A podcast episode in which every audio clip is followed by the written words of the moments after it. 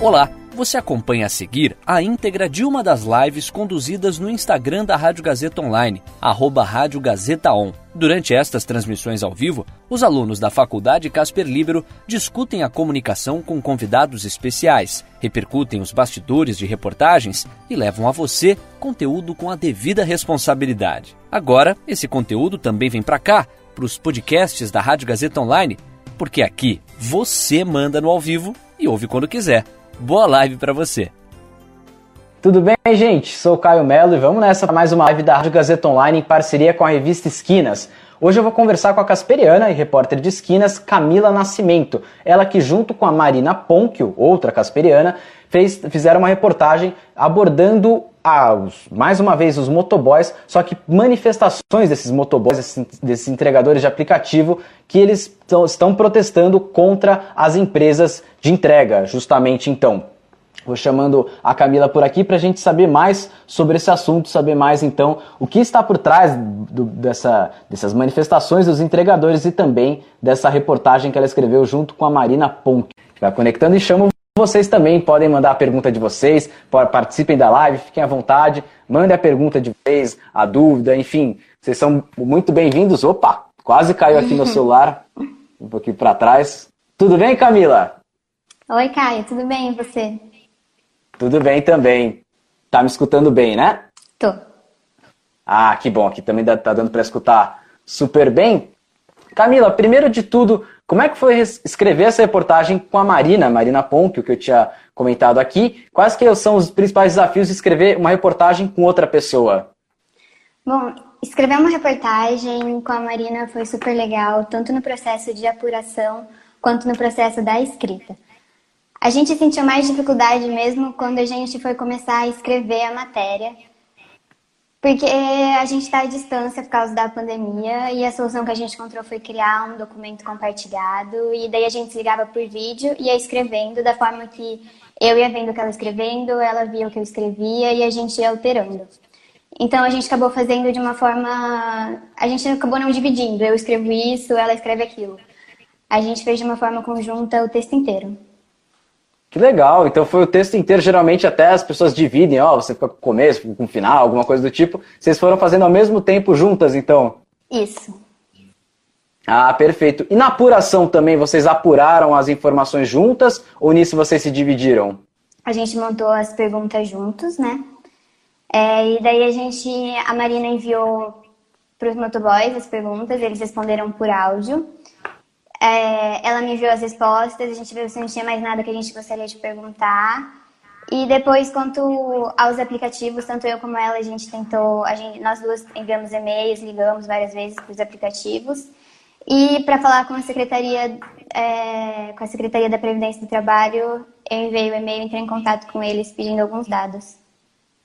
Ah, entendi. A Marina, inclusive, está acompanhando a live aqui. Uma pena que no Instagram não dá para colocar mais de uma pessoa na live, né? Senão eu já conversaria com as duas. Vocês duas são as autoras dessa reportagem, né? E o Edu Reis aqui está falando também, Edu Reis que participou da última live, está falando que já escreveu com você, então você costuma, é, tem costumado escrever com outras pessoas também para a revista Esquinas? Eu gosto bastante de escrever em dupla, até porque a gente consegue compartilhar o que acha do texto, da apuração, ter uma outra opinião. E daí eu acho que a gente entrega um texto bem mais completo. Que legal. E você já conhecia a Marina antes dessa reportagem ou vocês passaram a se conhecer por conta da reportagem? Não, desde que a gente começou na Casper esse ano, né, mesmo a gente tendo pouco tempo de aula, a Marina foi uma das primeiras pessoas que eu conheci e ela é minha amiga desde então e a gente resolveu fazer a pauta juntas. Que legal. Que bacana. E agora, inclusive, falando sobre a pauta, como que a pauta chegou até vocês ou como que vocês chegaram até essa pauta? Então, a gente tinha decidido fazer uma pauta juntas e foi quando o Rodrigo sugeriu a pauta sobre as, par as paralisações dos motoboys, que já estava tendo algum tempo e voltou nesse fim de semana, né? Acabou tendo novamente, com bastante força. E daí eu e a Marina, a gente gostou da pauta e a gente decidiu fazer juntas. Entendi. Vocês estão tratando sobre manifestações das, dos entregadores de aplicativo, tem feito paralisações, mas vocês chegaram aí presencialmente em alguma manifestação? Não. É, como eu, desde que começou a quarentena, eu não moro em São Paulo, eu voltei para minha casa no interior de São hum. Paulo, em Rio Claro. Então, eu estou acompanhando, eu acompanhei de longe as manifestações e a Marina também resolveu seguir as medidas de isolamento e a gente cobriu e seguiu todas as manifestações, acompanhou totalmente de forma remota. Ah, perfeito. E como que vocês fizeram para acompanhar de maneira remota? Como que, que meios vocês utilizaram para ficar sabendo o que estava acontecendo, das pautas e demandas dos trabalhadores, dos entregadores? Uh, eles têm bastante Instagrams. Um deles que a gente usou bastante é tetra... Te... Opa! Treta no Trampo, em que eles postam várias coisas sobre medidas trabalhistas na pandemia e a gente foi seguindo por lá as manifestações uh, nos sites de revistas e, e outros veículos também, eles estavam fazendo uma cobertura bem extensa. Mas a gente cobriu bastante pelo Instagram, seguindo as contas, seguindo as contas de, de entregadores e de movimentos desses entregadores. Entendi. Bom, são facilidades que a tecnologia nos traz, né? Realmente a gente, no caso, pode manter as medidas de isolamento, com certeza. E até vocês conversam com alguns entregadores. Vocês conversaram, por exemplo, com o Pedro. Só que o Pedro, na verdade, é um nome fictício, ele não quis se identificar. O que, que você acha que está por trás dessa escolha do Pedro não querer se identificar? Isso, o Pedro é um nome fictício. A gente perguntou para ele se ele gostaria de se identificar. Ele pediu para não revelar o nome dele na reportagem, por medo de que chegasse a reportagem até o aplicativo em que ele trabalha e acabassem bloque... e o aplicativo acabasse bloqueando ele e ele fosse impedido de fazer entregas. Entendi. Inclusive, indo ao encontro disso, é, o Pedro comentou que algumas empresas de entregas elas rastreiam os motoristas, os entregadores que estão nas manifestações por meio da localização do celular e bloqueiam esses motoristas, bloqueiam por meio do aplicativo. Vocês chegaram a pesquisar se isso é juridicamente legal da empresa fazer? A empresa pode fazer isso? Então, juridicamente, juridicamente falando, eles têm direito de se manifestar, sim, mas o grande problema que está por trás dos bloqueios é que eles ocorrem de forma arbitrária e frequentemente não só por conta das manifestações. Mas o que ocorre com as manifestações é que eles vão até as manifestações e cruzando dados é, sobre, o, sobre onde eles estão e na hora que eles estão, o aplicativo descobre quais os motoboys estavam participando da paralisação e acabam bloqueando eles. Só que eles não têm como reclamar isso juridicamente, porque quando eles vão até o aplicativo perguntam por que eles estão bloqueados, os aplicativos não respondem, porque nos próprios termos de uso das plataformas está escrito que eles não têm responsabilidade nenhuma com os motoboys, podendo, podendo se desligar deles a qualquer momento. Hum, entendi. Quer dizer, não tem nem qualquer tipo de vínculo que necessite, ao menos, de uma justificativa para o desligamento? Não, eles não conseguem. Entendi. E os motoboys, para escapar disso e participar da manifestação, tem alguma tática, alguma forma que eles usam para então, escapar do rastreamento? Uma alternativa é ficar offline no aplicativo, né, se desligar. Mas como a maioria dos motoboys eles trabalham o dia inteiro para conseguir ter um rendimento maior no trabalho, ter uma remuneração maior, eles não querem ficar offline para não perder entregas. Então, no momento da manifestação, se estiver tendo alguma entrega, eles saem para fazer a entrega. E também outro, pro, outro problema que ocorre é que por fotos, vídeos das manifestações, é, um dos motoboys, o Pedro, né, falou que o, eles conseguem, através do banco de dados, comparando com fotos e descobrir, confirmar se aquele motoboy estava ou não também. É mais difícil de acontecer, mas ele diz que também ocorre. Claro. Quer dizer, mas é todo um esforço também da empresa para identificar. Esforço Sim. que a gente não vê em outras Exatamente. situações, infelizmente. Mas já chegou pergunta aqui do pessoal que está acompanhando a gente, a Fernanda Almeida. Ela pergunta Camila, por que você acha que as manifestações dos motoboys deram uma esfriada? Será que tem a ver então com essas medidas de essas medidas que a empresa faz de bloquear o trabalhador, talvez? Bom, as manifestações elas acabaram perdendo efetividade, primeiro por conta dessas, do que a gente já conversou sobre os bloqueios, os motoboys ficam com medo, eles vão conversando com o outro, ah, eu fui bloqueado, eles vão percebendo é, isso que vai acontecendo e vão parando de ir nas manifestações, e até porque elas têm muito pouca efetividade, porque como um dos motoboys contou pra gente, enquanto tem 200 motoboys parados protestando, eles têm 2 milhões fazendo entregas, então não tem um resultado muito efetivo para o aplicativo, é, algum efeito, algum impacto realmente negativo para o aplicativo. Entendi. E além do Pedro, vocês conversaram com o Roderick Tobler de Moraes. Isso. Ele, esse nome é verdadeiro ou ele também pediu para esconder o nome? Esse nome é dele mesmo? Hum, esse nome é verdadeiro, ele deixou identificar ele na matéria. Entendi. Dá para a gente entender, talvez, o motivo dele ter escolhido é, se identificar e o Pedro não, por exemplo? Bom, o que a gente percebeu é que o, o Roderick, ele permitiu que revelasse, até porque ele faz parte do movimento, e ele achou que isso também era uma forma, o que a gente percebeu de encorajar, de que isso precisava ser falado, precisava ser coberto, é, ser coberto pela mídia, então ele achou que tudo bem liberar o nome dele. Entendi. Na reportagem vocês trouxeram um dado dos próprios motoboys, que os próprios motoboys levantaram, que a demanda por entrega na pandemia, os restaurantes estão parados, você não pode presencialmente comer fora, mas você pode pedir para os restaurantes entregar, né, a forma que os restaurantes estão se mantendo. Que a demanda, então, por entregas aumentou de 10% a 15% na pandemia, mas o lucro deles diminuiu. Por quê? Como é que a gente explica essa conta? É, na verdade, o que eles falam né, na reportagem, a estimativa é que a demanda aumentou 30% dos deliveries. E, mas, na, é, mas acabou, sendo, acabou tendo uma redução do salário deles de 15% a 10%. Porque na pandemia, como teve. A gente sabe que está tendo muito desemprego, tem uma oferta de mão de obra maior. Então, os aplicativos eles passaram a cadastrar muito mais motoboys do que o normal. E daí acaba tendo uma disputa maior pelas entregas e os motoboys que já estavam antes no aplicativo acabam recebendo menos para fazer essas entregas e acabam tendo menos entrega também. Entendi. Então acaba que, mesmo com mais entregas, a disputa é muito maior. Então por isso eles acabam ganhando menos por hora trabalhada. Sim, os dois motoboys até chegaram a dizer que é uma forma até dos aplicativos tirarem proveito da pandemia. Hum, entendi. Por conta disso acaba até tendo que pagar, é, acaba pagando menos para os trabalhadores por conta da demanda de, do trabalho ser maior, né? Sim, exatamente. Perfeito. Agora, falando das manifestações, dos protestos desses motoboys, qual é a principal reivindicação dele ou as principais reivindicações deles?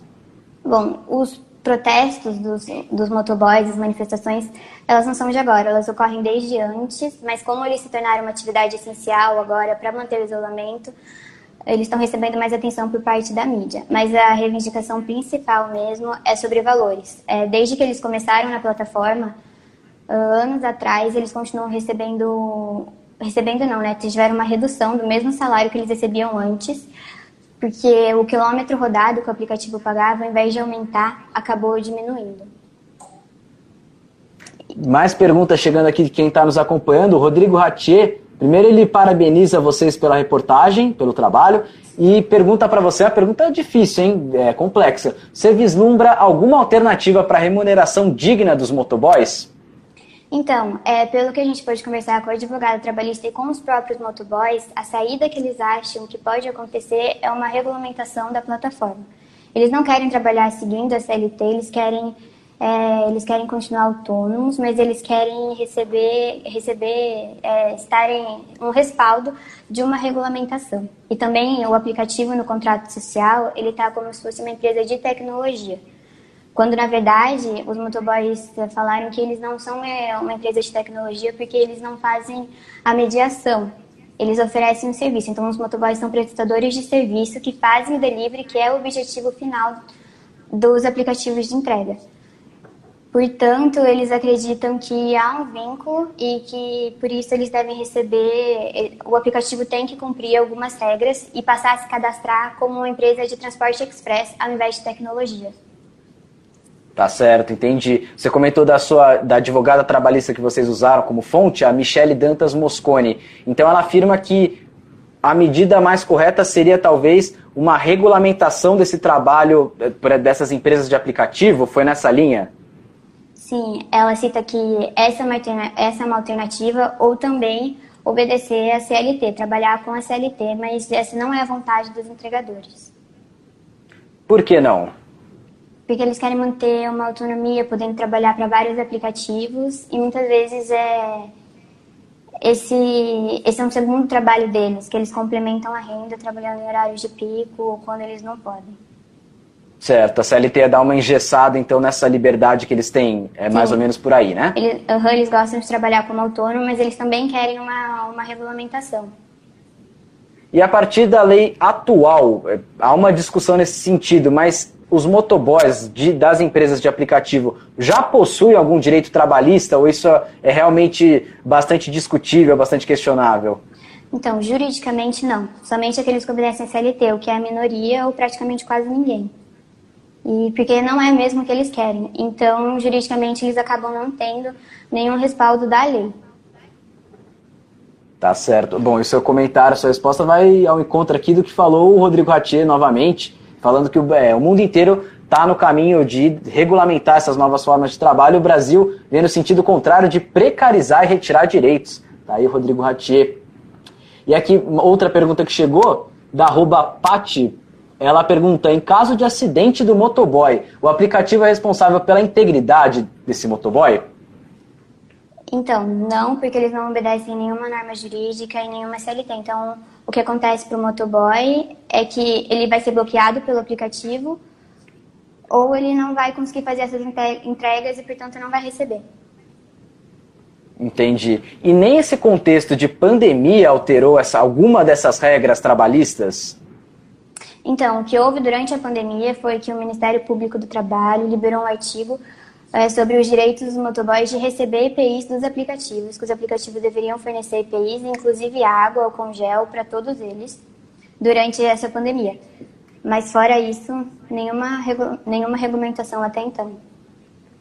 Os, os, motoristas que vocês conversaram, eles falaram que já tiveram esse respaldo das empresas de receber os EPIs ou ainda não receberam, não receberam o suficiente? O que eles falaram nesse sentido? O que eles falaram foi que não, não houve de forma alguma nenhuma logística, nenhum planejamento de como esses materiais deveriam ser distribuídos.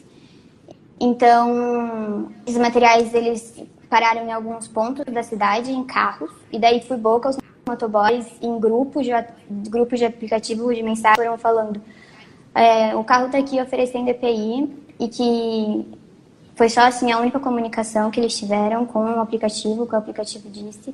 E fora isso, uh, foi insuficiente. É, segundo as estimativas dos motoboys, eles acreditam que nem 5% dos trabalhadores foram atendidos. Nossa, um número realmente baixíssimo, né? menos de 5%. E num momento tão crítico da pandemia, um momento que a curva de contágio, infelizmente, só continua subindo, é bem triste e preocupante, e são atividades essenciais, né? Precisam continuar trabalhando para eles, manter o, eles manterem o próprio sustento, e também as pessoas, claro, precisam ter esse serviço de entrega de alimentos e bebidas, né? Mas tem que ter um respaldo nesse sentido.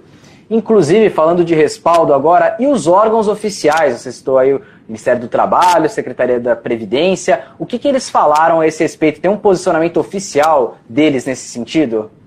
Então, a gente entrou em contato com a Secretaria da, Previdência e do Trabalho. Eles disseram que eles apuram todas as denúncias que eles recebem, que eles têm órgãos que, que fiscalizam, maneiras de fiscalizar e que promovem auditoria constantemente sobre o assunto. E é dessa forma que eles estão tentando, tentando combater essa falta de direitos deles durante a pandemia. Mas a advogada trabalhista, Michelle Moscone, que a gente consultou, disse que desde que a secretaria passou, a, o ministério passou para a secretaria, uh, ele perdeu muita efetividade e muita capacidade realmente de ter ações que possam melhorar uh, as, o trabalho dos motoboys. Entendi. Deixa eu ver se eu entendi o contexto legal, então. Antes havia o Ministério do Trabalho, esse ministério passou para uma secretaria dentro do Ministério da Economia, é isso? Isso. Desde, desde que houve, desde o começo do governo Bolsonaro, o, o Ministério do Trabalho passou a ser uma pasta do Ministério da Economia, dividido em duas subsecretarias, em duas pastas, que é a da Previdência e do Trabalho. Ah, entendi. Perfeito. Então tem a parte da previdência em si, que cuida só dos aspectos previdenciários mesmo, e a parte Sim. do trabalho mesmo. É, tá certo. Que estão junto, junto nessa mesma secretaria. Entendi. A advogada trabalhista que vocês conversaram, então, ela vê isso como um ponto negativo. Uhum. Ela acha que, desde que o Ministério passou para ser uma secretaria, perdeu muita efetividade e realmente muita capacidade de, de combater esse problema. Entendi. Perfeito, Camila. Bom, a reportagem de vocês trata desse, de um assunto espinhoso, porque trata de uma denúncia, uma, de supostas práticas ruins por parte desses aplicativos de entrega. Vocês chegaram a buscar o contraponto, então, dessas empresas?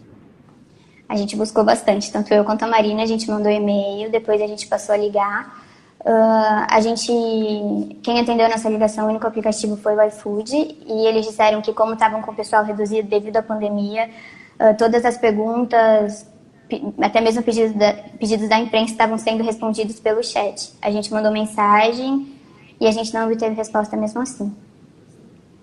Certo. E as outras nem chegaram a responder? É, os outros a gente não conseguiu contatar nem por ligação, nem por e-mail. Perfeito. Bom, é, é uma, infelizmente é uma prática comum, acaba, eles acabam não respondendo muitas vezes. Tá certo que a demanda realmente deve estar altíssima nesse momento, né? Outros Sim. veículos também querendo abordar. Mas é uma pena, né? Fica, a reportagem de vocês cumpre o papel perfeito, busca o contraponto, mas esse contraponto não é dado pela empresa, lógico, não tem quem dê então nesse caso. E agora, enquanto repórter, né, enquanto vocês duas, enquanto repórter, qual foi o maior desafio da produção dessa reportagem? O maior desafio da produção, tanto eu quanto a Marina, a gente com certeza achou foi buscar essas respostas dos aplicativos, né? Uh, então a gente procurou, como eles não responderam a gente, a gente procurou nos sites institucionais deles informações sobre o que eles estavam fazendo desde o começo da pandemia para garantir uma situação de trabalho razoável para os motoboys. Entendi, entendi. Para as próximas reportagens, vocês duas pensam em trabalhar juntas de novo? Cada uma vai escrever mais reportagem, vão dar uma sossegada agora, final de semestre. Como é que vocês estão nesse sentido? Bom, a gente está no final de semestre com bastante prova, bastante coisa, ah, mas eu com certeza pretendo escrever com a Marina mais para frente. Ah, legal. Vocês já chegaram a discutir a pauta mais ou menos, algum assunto que vocês vão buscar ou ainda não? Não, ainda não. E é muito amplo, né? Essa reportagem da, dessas, essa cobertura de reportagens da revista Esquinas, que tratam da pandemia, claro, então o assunto principal são contextos que envolvam de alguma forma a pandemia, mas são, é, os assuntos são muito variados. Pode abrir o site da revista Esquinas, são pautas de economia, pautas de saúde, pautas de meio ambiente, pautas de direitos trabalhistas, por que não? Né? Então, tudo isso tem a ver com a pandemia, são assuntos diversos e o trabalho tem sido muito bem feito. Realmente tá, vocês estão de parabéns nesse sentido. Então a gente já pode, mas a gente pode aguardar, não sabemos o que, mas a gente pode aguardar novas reportagens, então. Com certeza sim. Ah, tranquilo. Camila, muito obrigado então por, essa, por esse papo né, que a gente teve, por essa live. Agora eu vou deixar um espaço aberto aqui para você convidar o pessoal que está acompanhando a gente a ler a reportagem de vocês, que está lá no site da revista Esquinas, é isso? Isso. Então eu convido todos vocês que estão assistindo a gente para conferir a minha matéria da Marina lá no portal da revista Esquinas. Perfeito. a Marina já confirmou aqui que quer escrever mais reportagens junto, sim. Então tá, a dupla tá feita. Pessoal, essa live aqui vai ficar disponível no nosso IGTV, no Instagram e também no nosso canal no YouTube. Então agora mesmo vai, vai, vai para lá, a gente vai postar então nas nossas redes sociais, caso, caso você não tenha visto na íntegra, ou caso você queira assistir novamente, compartilhar, enfim. E eu tenho um convite para fazer. Hoje, no perfil da revista Esquinas, aí que vocês estão acompanhando, vai ter mais uma live sobre saúde mental. Excepcionalmente vai acontecer hoje, sexta-feira. Geralmente essas lives acontecem às quartas-feiras.